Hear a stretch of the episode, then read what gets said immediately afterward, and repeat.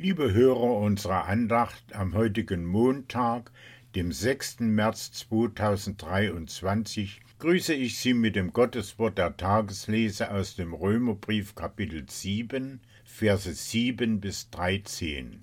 Als Text zur heutigen Andacht hören wir daraus den Vers 12.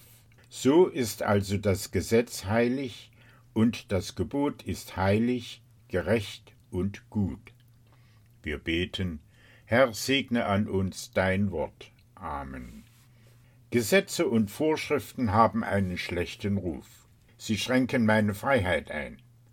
Ich darf nicht mehr tun, wozu ich gerade Lust habe, ich muss mich dem Willen des Gesetzgebers unterordnen. In der Botschaft des Römerbriefes scheinen die Gebote noch schlechter wegzukommen. Die Gebote können nicht froh machen, sondern richten Zorn an und töten. Die Gebote legen die Messlatte so hoch, dass wir sie auf jeden Fall reißen werden.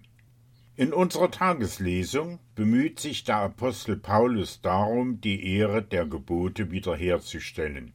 Das Gesetz an sich ist heilig und gut. Es spiegelt den heiligen und vollkommenen Willen eines guten Gottes wider. Wer nach den Geboten lebt, dem wird es gut gehen.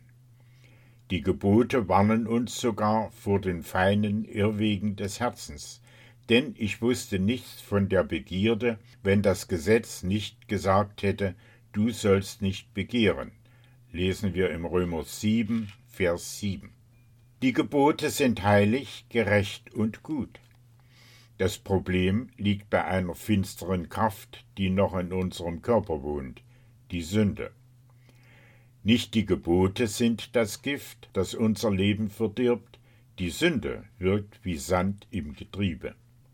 Ich muss zuerst erkennen, dass Jesus die Gebote für mich vollkommen erfüllt hat. Dann werde ich sie nicht mehr als Last empfinden.